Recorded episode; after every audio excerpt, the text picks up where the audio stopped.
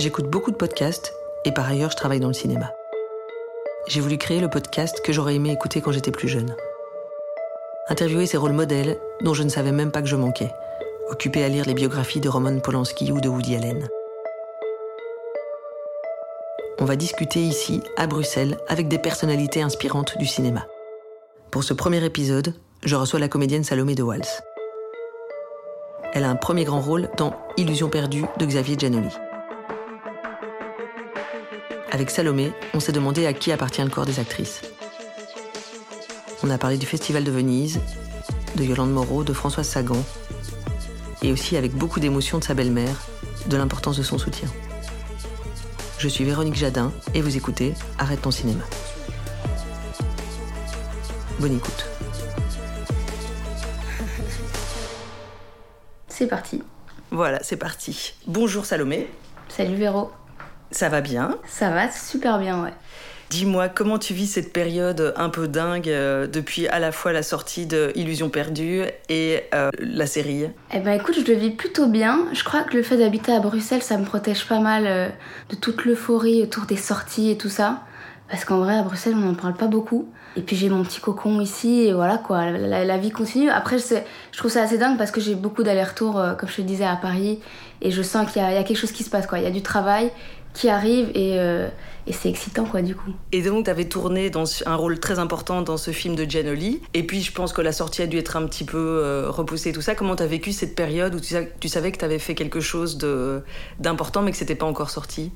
Bah, il y a de la frustration parce que bah, déjà les cinémas étaient fermés et du coup bah moi j'adore aller au cinéma donc grande frustration et puis frustration de se dire euh, purée allez j'ai envie de montrer ce que j'ai fait j'ai envie de montrer euh, que je suis capable de faire des, des grandes et belles choses quoi parce que euh, que j'avais envie d'être peut-être un peu crédible euh, quand je dis ouais je suis comédienne bah avant on me on me disait oui, oui, ok, t'es comédienne, alors que maintenant, quand je dis ah, je suis comédienne, t'as fait quoi dernièrement? Le dernier Gianoli? Ah ouais, d'accord. Et là, on me prend au sérieux. Donc j'avais envie que ça sorte, peut-être pour prouver à des gens que en fait, je suis capable et que, et que c'est un vrai métier, comédienne, et que je peux le faire, quoi.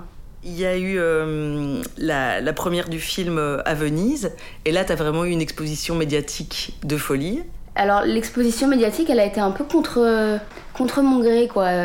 Malheureusement, euh, j'ai eu cette exposition pas grâce au film, mais à cause, j'ai envie de dire, ou aussi grâce, hein, je sais pas, la, la, la, robe que je portais.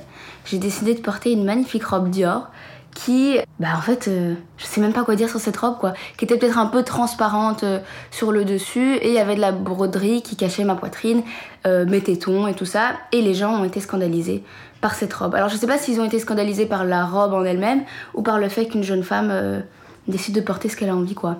Et puis j'ai donné des interviews, je sais pas si c'était une erreur ou pas, bah pour expliquer mon choix, quoi, pour essayer de donner ma, ma version des faits. Je, sentais le besoin de me justifier. Avec le recul, je me dis, mais en fait, j'avais pas du tout à me justifier. Mais à ce moment-là, je sentais le besoin de me justifier. Et voilà, il y a des petits mots qui ont été, euh, qui été transformés. Euh, par exemple, que j'aurais dit euh, Je montre mes seins dans le film, autant les montrer sur un tapis. Alors que j'ai dit bah, Je montre mes seins dans le film, pourquoi pas les montrer sur un tapis? C'est une question ouverte. La question que je pose, c'est pourquoi j'ai le droit de montrer mon corps pour un réalisateur, pour un projet, mais j'ai pas le droit de les montrer pour moi, pour me sentir belle. Donc voilà, c'était un peu, c'était un peu ce truc-là de Venise, mais en vrai c'est vite redescendu. Hein. C'est des, des mini buzz à la con qui, qui durent jamais très très longtemps. Donc ça va. Et je trouve que chez des, des jeunes actrices comme toi, c'est vraiment euh, c'est intéressant, c'est ce lieu de réflexion et de prise de pouvoir. Bah en fait, je pense que je m'en étais jamais rendu compte. Je pensais que un peu naïvement parce que je suis entourée de super belles personnes euh, qui, euh, qui sont féministes, qui sont impliquées dans la liberté des corps, dans la liberté tout court. Donc je, je pensais pas que c'était la réalité. C'était pas ma réalité. Et en voyant en fait la réaction de d'autres gens, ben, je me suis dit ah ouais en fait il y a encore pas mal de travail à faire. Ah ouais euh, mon corps euh, m'appartient pas et je trouve ça injuste parce que mon corps m'appartient.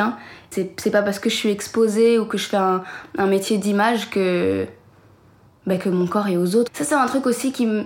C'est une vraie question que je me pose, je comprends pas. Pourquoi, quand on, est exposé, euh, les gens se sentent libres de donner leur avis C'est pas parce que je, je, fais un tapis rouge que c'est ok de dire oh, euh, elle est plate. Parce que j'en ai vu hein, des trucs comme ça. Oh, elle est plate, elle est vulgaire. Oh, tes parents seraient pas fiers. Oh, mais quelle putain buzz. Je me dis, mais de quel droit les gens se, se disent. Oh, c'est ok, en fait, de balancer mon truc comme ça, qu'ils le pensent, hein c'est ok, mais ils sont pas obligés de le balancer comme ça derrière leur écran. Je, je comprends pas en fait. J'aimerais bien pouvoir les voir en face et qu'ils me le disent en fait. Ah, t'es qu'une pute à buzz. Ah bon? Pourquoi? Juste, et peut-être que là ils se rendraient compte que c'est complètement débile en fait. Je crois. Et ça a été comment l'expérience de, ce gros gros long métrage avec quand même euh, de la grosse star, du lourd, du gros budget? C'était dingue. Le tournage en lui-même était dingue parce que premier tournage euh, à Paris, euh, et, j'ai l'impression que quand on, est, quand on est une jeune comédienne, aller à Paris, c'est quelque chose. Donc c'était dingue. Et puis de, se, de me retrouver avec ces, avec ces personnes qui, pour moi, représentent le cinéma français. Quoi. Quand on m'a dit, oui, tu vas jouer avec, Cécile de France, Vincent Lacoste, j'étais là, waouh, ça va être quelque chose. Euh, donc un peu d'appréhension, mais au final, sur le plateau, juste du kiff, quoi. vraiment que du plaisir. De se retrouver dans ces décors euh, faits sur mesure, dans ces, dans ces costumes faits sur mesure, c'était un, un, énorme terrain de jeu et, et j'avais de la chance que Xavier me faisait énormément confiance, donc on pouvait euh, se laisser aller à de l'impro. C'était vraiment un terrain de jeu, quoi. J'oubliais le action, le coupé, je jouais, euh, je me laissais aller et puis, puis voilà. Du kiff, vraiment, que du kiff. Et tu t'étais retrouvée comment sur le casting pour ce film? C'était un casting très classique, hein. c'était euh, comme d'habitude, je paye mon aller-retour euh, pour aller à Paris. Je rencontre Michael Laguins, un super directeur de casting sur Paris. C'est le genre de, de casting qui joue avec toi. Quand il te donne la réplique, il te regarde dans les yeux et il y met quelque chose. Alors que j'ai déjà passé des castings où on te regarde même pas, c'est à peine si la caméra est sur toi. Euh, enfin, alors là, c'était mon premier casting avec lui. Donc grande découverte et un peu déstabilisée. Je sors de casting et je me, de ce casting et je me dis waouh euh, c'était intense, hein. mais je l'aurais pas. Je sais pas pourquoi je me dis ça, euh, peut-être pour me protéger, parce qu'au fond de moi j'avais très très envie de le faire, mais je me dis je l'aurais pas, et puis je retourne à Bruxelles, hein, euh, et puis on attend. On attend, on attend, et des fois on n'a pas, pas la réponse, et des fois on nous appelle. Et là, on m'a appelé pendant que je travaillais. Je travaillais à la Fabrica, un resto italien là, à Tour et Taxi, et j'avais pas mon téléphone sur moi, et ma belle-mère a appelé sur le sur le téléphone du boulot et panique à bord quoi. Pourquoi ma belle-mère m'appelle au, travail? Et en fait, c'est pour me dire que mon agent avait essayé de m'appeler toute la journée et que Xavier voulait me rencontrer et qu'il fallait que vite vite euh, euh, je valide la date où il voulait me voir. Et voilà, et puis j'ai rencontré Xavier, c'était parti. Donc ça, ça allait très vite en, fait. Et euh, si, si, on remonte à tout ça, je me rappelle quand tu étais ado, tu faisais un peu de théâtre à l'école. À quel moment tu t'es dit, tiens, je vais en faire un métier et pas juste... C'est vrai que je faisais l'académie, euh, j'allais à l'académie d'Ixelles, c'était mon option. En fait, avant ça, je faisais Sciences Éco et en fait, ça me plaisait pas. Après, j'avais envie de faire du théâtre. Mon père qui disait n'importe quoi, euh, pourquoi faire du théâtre, tu continues en Sciences Éco. J'ai quand même réussi à les convaincre, surtout grâce à ma belle-mère, je crois, qui a dit ok, tu réussis ton année et tu vas faire euh, théâtre. j'ai été à l'académie. Malheureusement, c'est pas des études qui m'ont vraiment plu, mais je crois que c'était juste pas à cause des profs ou quoi, juste dû au fait que j'étais pas assidue et j'avais besoin de j'avais besoin de faire quoi. J'avais envie d'être j'avais déjà goûté au plateau de tournage en plus donc euh, j'avais envie de faire faire faire. J'avais envie de tourner quoi, j'avais envie de faire du concret. Et puis euh, voilà, j'ai mon CESS, je finis ma réto, un peu en retard, j'ai 20 ans je crois quand j'ai mon CESS. Et là je me dis OK, qu'est-ce que je fais? Mon père qui me dit vas-y, fais Sciences Po euh, faut du concret, quoi. Fais des études. Moi, je suis là. Est-ce que je fais des études de théâtre? Non, sûrement pas. Est-ce que j'écoute mon père et je fais Sciences Po? Hmm, Peut-être. Et je suis à deux doigts d'aller m'inscrire. Et là, je décroche un, tournage. Et bah là, je me dis, bah voilà, en fait, c'est mon excuse pour en tout cas cette année, pas faire d'études, quoi. Et directement euh, me lancer. Et puis, le truc aussi, c'est que j'étais partie de chez mes parents parce que j'étais tombée amoureuse d'un garçon qui est venu. Et bref, euh, on habitait ensemble, donc il fallait payer mon loyer. Et euh, je me suis dit, bah en fait, ce que je vais faire, mon plan, d'attaque, c'est je vais avoir un taf alimentaire, je vais tourner quand je peux tourner, et si ça marche, ça marche, et si ça marche pas, tant pis, on verra après. Voilà. J'ai assumé très tard qu'en final, j'avais vraiment envie de faire ça. Avant, je disais toujours, euh, quand on me disait tu veux vraiment, tu veux vivre de ça, j'avais peur de me planter, et j'ai encore peur là maintenant de me planter. Et donc je disais oui, oui, mais si ça marche pas, c'est pas grave. Je, je travaillerai avec des enfants, ou euh, j'ouvrirai un resto, ou je ferai un truc. J'ai euh, assumé très tard que je voulais vraiment faire mon métier. Alors à la maison c'est différent. Hein. Mes parents ils disent que je dis ça depuis que, que je dis que je veux, être actrice depuis que je suis toute petite.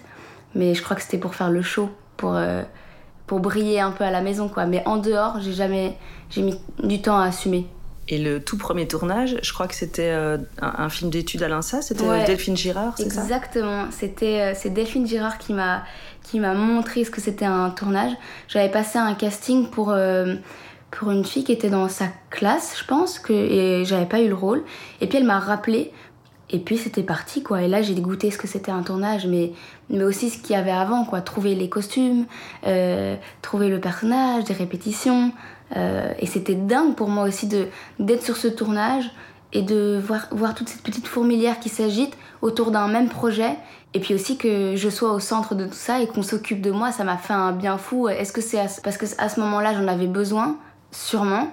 Ouais, franchement, Delphine Girard, elle m'a c'est grâce à elle aussi que j'ai eu les images de son court-métrage Billy qui m'ont permis de d'aller dans une agence, enfin de chez ADK Casting et tout ça, et en fait de lancer un peu la machine quoi. Donc euh, à Delphine, je lui dois beaucoup aussi, ouais. À quel moment est-ce que tu t'as trouvé une, euh, une agente en l'occurrence? C'est Michael Beer euh, qui je crois, que ma belle-mère, qui s'occupait beaucoup de mes castings, je parle beaucoup de ma belle-mère, hein, mais c'est une femme très importante pour moi dans ma vie. Donc ma belle-mère communiquait beaucoup avec euh, Michael Bir, euh, dire de cast chez ADK, et lui avait euh, dit ouais voilà, est-ce que tu pourrais nous aider à trouver un agent pour Salomé? Il lui a dit bah tiens, pourquoi pas Laura Merson, elle est agent chez Adéquate, je crois que ça faisait pas très très longtemps qu'elle était là-bas, essaye de la contacter. Et il s'avère que j'ai été au Magritte, je sais plus c'était quelle année, hein. j'accompagnais mon amoureux de l'époque, et il y a Laura Merson, mon agent, qui était là. Et moi, euh, tétanisée, quoi. Je me dis, oh non, mais jamais je vais lui parler. Euh, un ami de l'époque avec qui j'étais là-bas m'a poussé en me disant, vas-y, va lui parler, va lui dire que c'est toi, euh, Salomé, puisqu'ils avaient déjà eu un échange de mails. Et on dirait pas comme ça, hein, mais je suis quand même assez timide. Surtout dans le milieu du travail, j'ose pas trop m'imposer. Et là, il m'a poussé, mais genre littéralement, il m'a poussé. Je me suis retrouvée devant elle. En plus, elle est un peu grande, elle est très belle et tout. Du coup, je suis là, bonjour, je m'appelle Salomé. Euh, voilà, euh, vous avez sûrement eu euh, des échanges avec soit Mickaël, soit ma belle-mère. ah oui, Salomé, très bien, ben, viens me voir à Paris, viens telle date dans les bureaux et on discute. Ok, très bien, je me dis est-ce que c'est des paroles en l'air ou pas? Et puis boum, je vais à Paris, on discute, coup de cœur, ça match. Et, et c'était parti pour l'aventure avec elle. Et j'espère que, j'espère que je serai le genre d'actrice à 60 piges qui aurait toujours la même agent parce que je lui fais vraiment toute confiance. Et donc, tous les castings, ça passe par elle ou ça passe par plein de canaux hum, mais C'est vrai qu'en ce moment, la majorité des castings, ça se passe euh, en France, donc forcément via elle. Après, quand c'est en Belgique, bah, c'est directement euh, via soit mon numéro, soit, euh, soit Michael. Et sinon, de plus en plus, je remarque par Instagram. C'est marrant. Je reçois des, des projets par Instagram et en vrai, c'est cool parce que je fais encore pas mal de, courts métrages, soit étudiants, soit d'autoproduits. Euh. En fait, je fais ce qui me plaît, quoi. Et donc, ce choix, ce qui te plaît, t'as des exemples? Euh, C'est l'histoire. Là, j'ai un exemple concret. C'est euh, l'été dernier. j'ai reçu un message d'un gars, Louis Douillet, qui devait faire son fin d'études à Louis Lumière, à Paris. Et il m'a envoyé son scénario en me disant voilà, j'aimerais bien te faire passer un casting. voici le scénario, est-ce que t'es partante? Et j'ai lu le scénario, mais j'ai tellement ri. C'était une comédie, mais burlesque, mais un ovni le bazar. J'avais jamais lu un truc pareil. Et on m'avait jamais proposé de comédie. Je suis un peu. Euh, je suis un peu frustrée d'ailleurs. J'ai envie de faire de la comédie. Je te disais d'ailleurs euh, tout à l'heure que j'adore la comédie. Et là, je me suis dit, mais vas-y en fait. C'est parti. Et du coup, je lui ai dit, euh, ok, je veux bien qu'on se rencontre. Et il m'a dit, c'est pas payé. Et j'étais là, mais je m'en fous, mon gars. J'ai tellement ri. Puis voilà, je l'ai rencontré et on a fait le tournage fin de l'été. Et là, je crois qu'il a bientôt fini de le monter. J'ai hâte de le voir. Comment est-ce que tu prépares euh, tes rôles? Au tout, tout début, j'avoue que j'avais pas trop de méthode. Euh, c'était peut-être un peu mélangé avec de la flemme. J'y allais, euh, tu sais, j'étudiais vite, vite, vite, vite mon texte. et puis j'y allais comme ça, quoi. Vraiment à l'instinct, je me cassais pas trop la tête. Et avec le temps, je crois que je prends ce travail-là un peu plus au sérieux. Et aussi, j'essaie de donner un sens à mes journées. du coup, je, travaille beaucoup plus, quoi. Je, je, travaille le texte, je travaille le sous-texte, j'en fais toujours un peu plus, quoi. Par exemple, je sais pas, là, j'avais eu un casting où mon personnage avait des origines roumaines. Ben, en fait, euh, j'ai préparé une présentation, euh, du coup, en roumain. Euh, je me renseigne sur la réalisatrice, le réalisateur, je regarde ce qu'ils ont fait avant. Enfin, ça, pas toujours, hein. Des fois, je préfère pas regarder leurs films. Par exemple, Xavier Giannoli, je voulais pas voir ses films. Je pense que ça, euh, je me serais mise la pression pour rien. Mais euh, je regarde oui ce qu'ils ont fait, un peu, ouais, j'essaie de les connaître un peu pour, euh, pour arriver bien préparé et, et proposer quelque chose de différent parce que j'ai l'impression que si j'y vais à l'instinct tout le temps, ben, je vais jouer tout le temps la même chose. Et ce qui me plaît, c'est de, de trouver un peu des subtilités, de déguiser un peu mon jeu et les personnages et d'amener quelque chose de, différent. Voilà, j'essaye, je sais pas si j'y arrive, mais en tout cas, c'est ce que j'essaye de faire. Dans la série euh, L'Absente, comment est-ce que tu as préparé ce rôle d'enfant disparu? Bah, instinctivement. Là, j'avoue, cette, cette fois-là, je l'ai vraiment fait à l'instinct. Je sais qu'il y avait des. Par exemple, Thibaut de Montalembert, lui, il travaille avec une playlist, il mettait dans l'ambiance. Clotilde, elle a, elle a pas, pas mal lu sur le sujet. Moi, j'avoue, j'y suis allée à l'instinct. La productrice, qui était quand même vachement investie dans le processus, m'a demandé de regarder plusieurs euh, films. Elle m'a demandé de regarder Sans toi ni loi, où j'ai vraiment adoré. Elle m'a demandé de regarder euh, Million Dollar Baby et Millennium. J'ai moins compris pourquoi elle regardait cela, mais j'ai quand même fait l'exercice.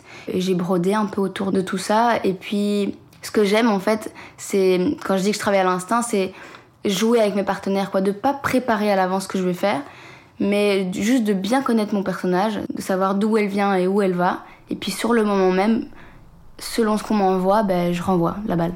Je sais pas si c'est clair ce que je dis. Ouais, un échange d'énergie. Et... Voilà, c'est ça, c'est vraiment un échange. Et c'est ce que j'aime dans ce travail-là, c'est le, la notion de partage. C'est pour ça que je fais ce, ce métier-là, c'est de partager. Jouer tout seul, j'aime bien, mais c'est moins mon kiff. Alors que jouer à, à deux, à trois, à quatre, ça c'est jouissif quoi. J'ai lu dans une interview que tu disais que tu avais eu plus de mal dans une scène euh, dans ce téléfilm-là à jouer une crise d'angoisse que par exemple de, scène de nuit dans un autre film, que ça avait été pour toi un truc euh, compliqué? Ben Justement parce que c'est de jouer seul et qu'il y a quelque chose où tu te mets littéralement à nu quoi. Alors que quand quand tu fais une scène de nu tu fais tomber les habits ben comme je disais moi mon corps m'appartient euh, je suis pas du enfin je suis pas complexée euh, je raconte une histoire quoi. Je, je, raconte deux corps qui se mélangent tout ça enfin c'est ok. Mais alors le, fait de jouer une crise d'angoisse ben, je vais chercher très loin et à des endroits où j'ai pas toujours envie d'aller. Et ben dans ces moments là j'ai pas le choix.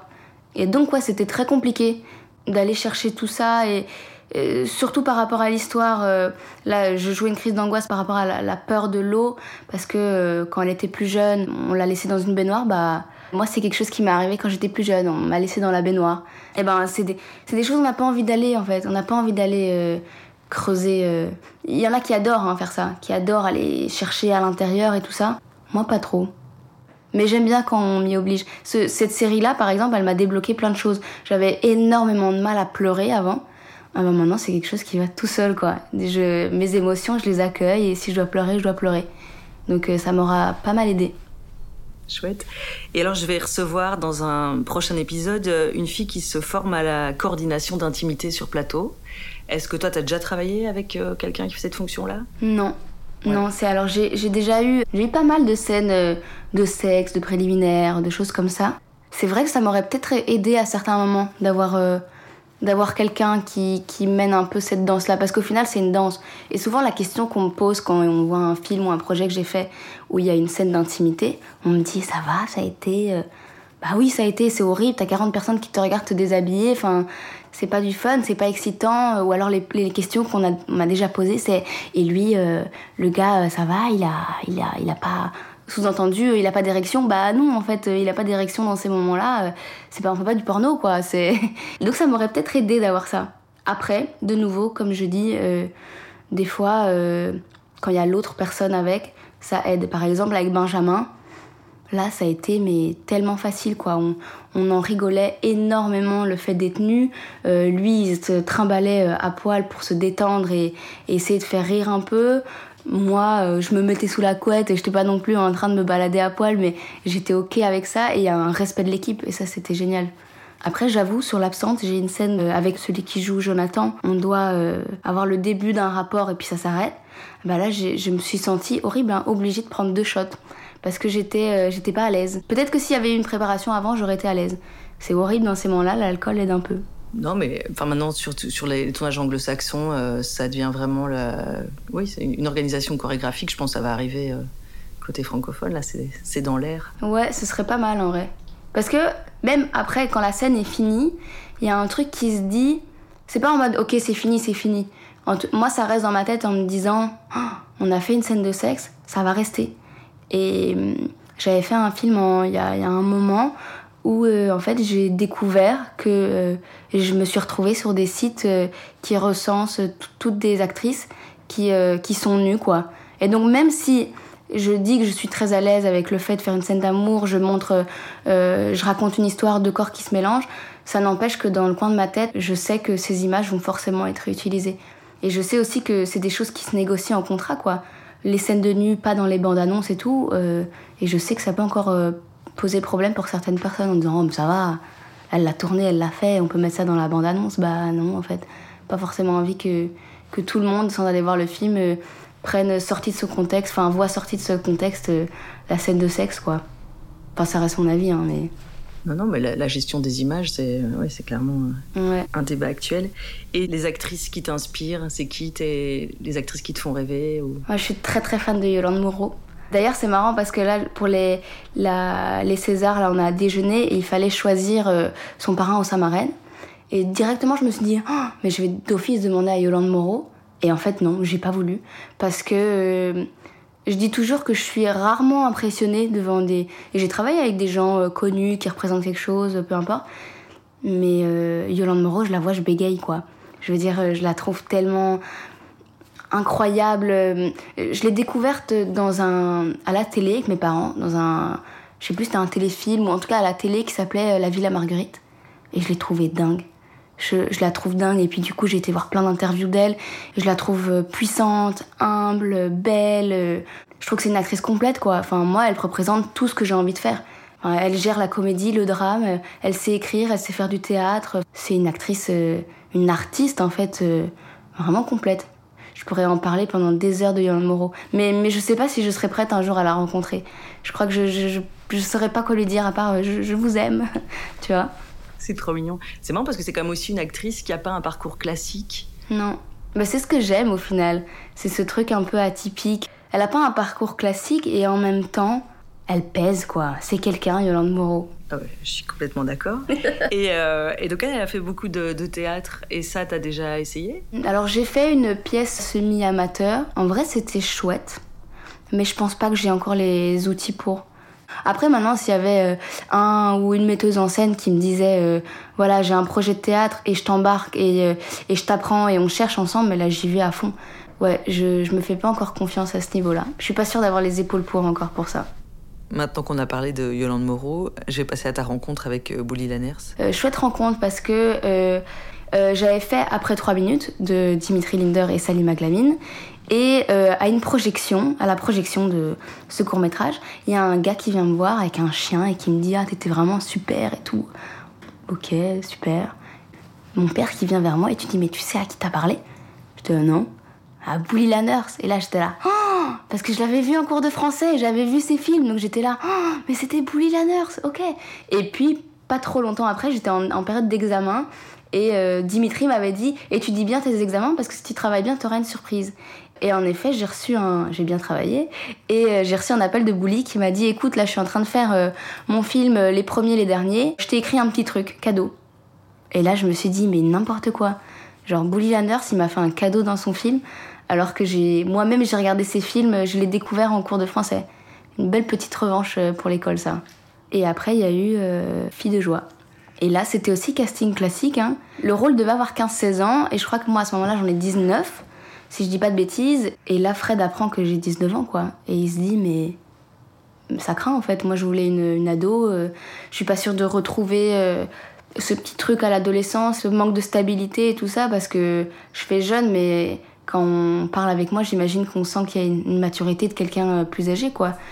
Et au final, on a travaillé et je crois avoir fait mon travail. Et qui est-ce qu'il y aurait comme femme qui t'inspire? Pas forcément du cinéma, mais... Alors, j'ai la chance d'avoir grandi et d'être entourée de femmes inspirantes, vraiment.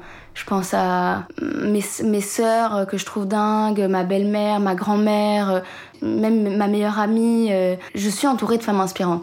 Après, si je devais en choisir une, là, et la mettre un peu en lumière, ce serait ma belle-mère.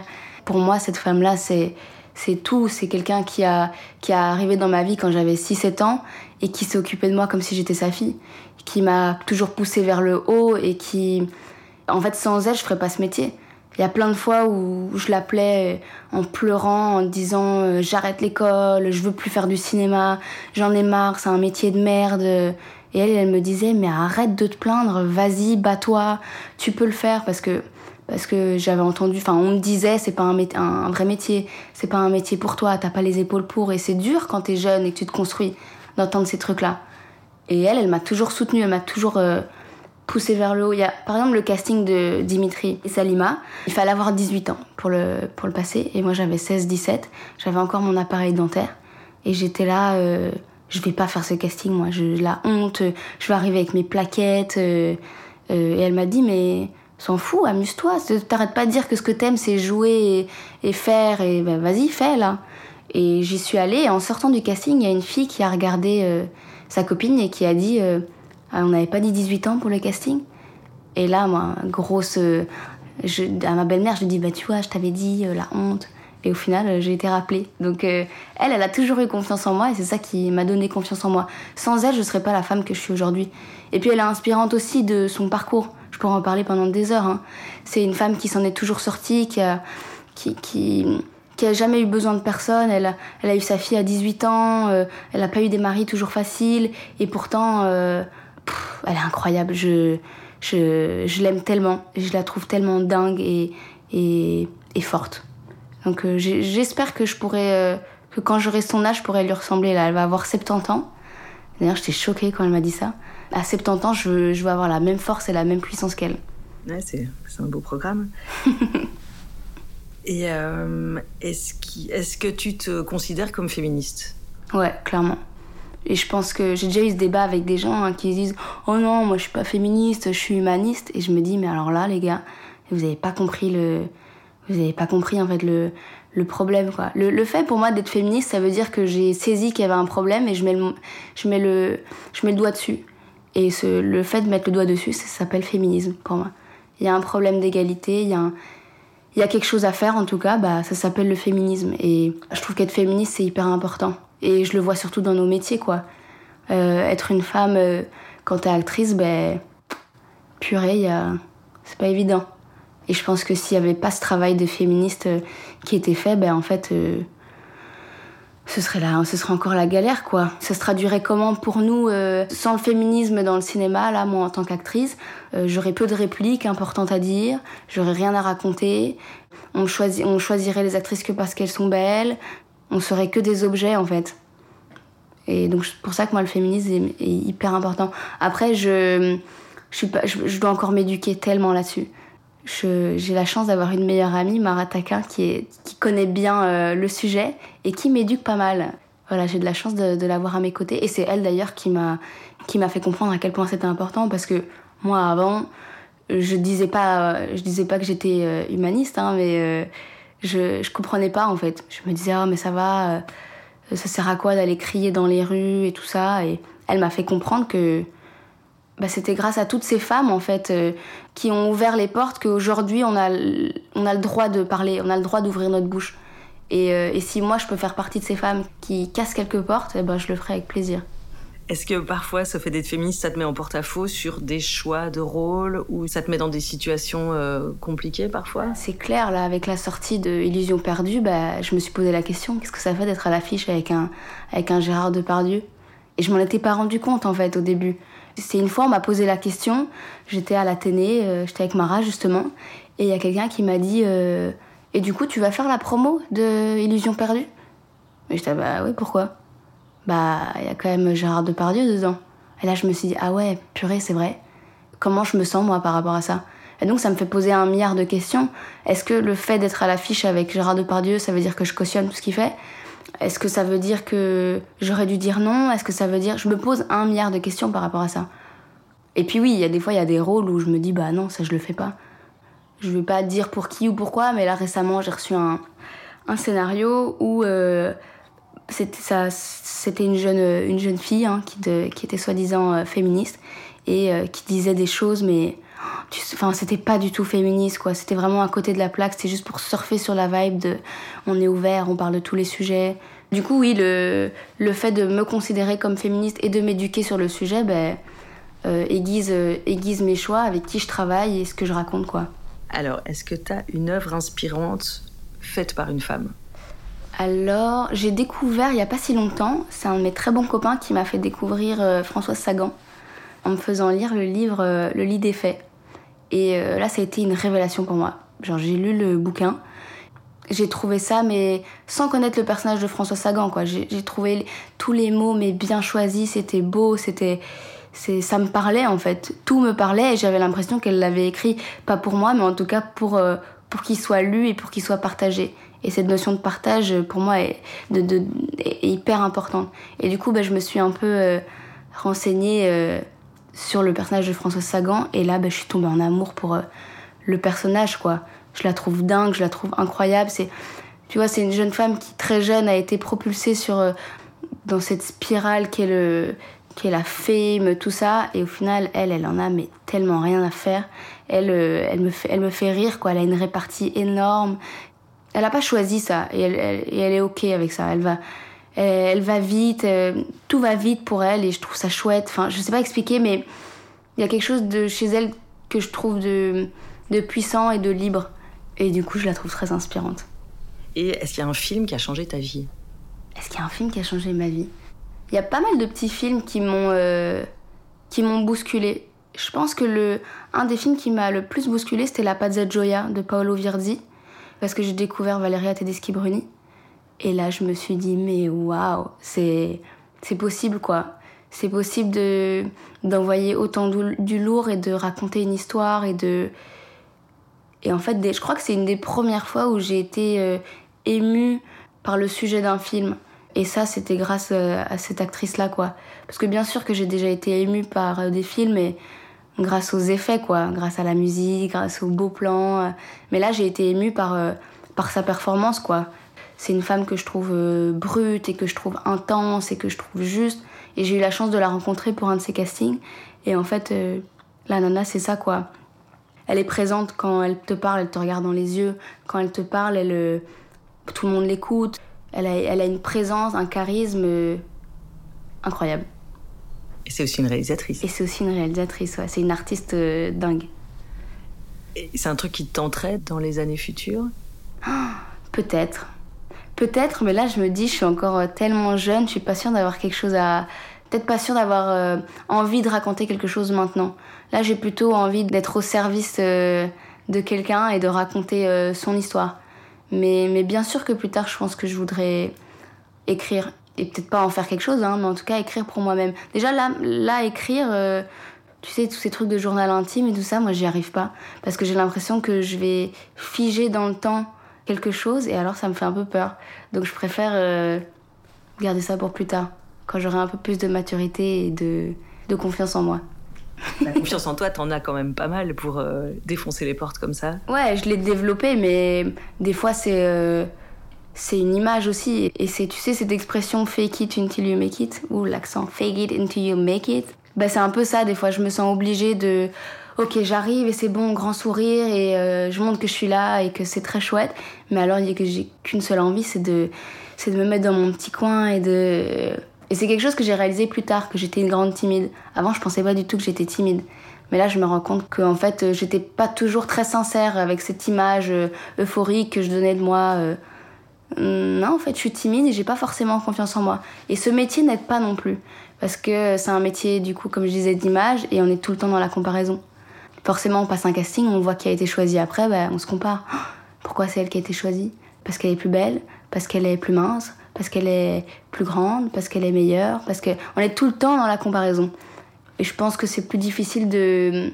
Surtout quand on se construit, là j'ai 25 ans, mais j'ai l'impression que je me construis encore, bah, d'être constamment dans la comparaison ou tout le temps dépendre du désir de quelqu'un, ça aide pas forcément à se donner confiance en soi. Donc euh, là j'en ai et je la développe, mais pas forcément grâce à ce travail, plus grâce aux personnes qui m'entourent, je vais dire. Merci beaucoup Salomé. Ben, merci à toi. Merci à Salomé de Wals de m'avoir fait confiance pour ce premier épisode. Merci à vous de l'avoir écouté. Merci à Equal Bruxelles et à l'égalité des chances pour leur soutien. Merci aux talentueuses Juicy pour l'utilisation de leur morceau Witches. L'invité du prochain épisode sera la réalisatrice Laura Vandel pour Un Monde.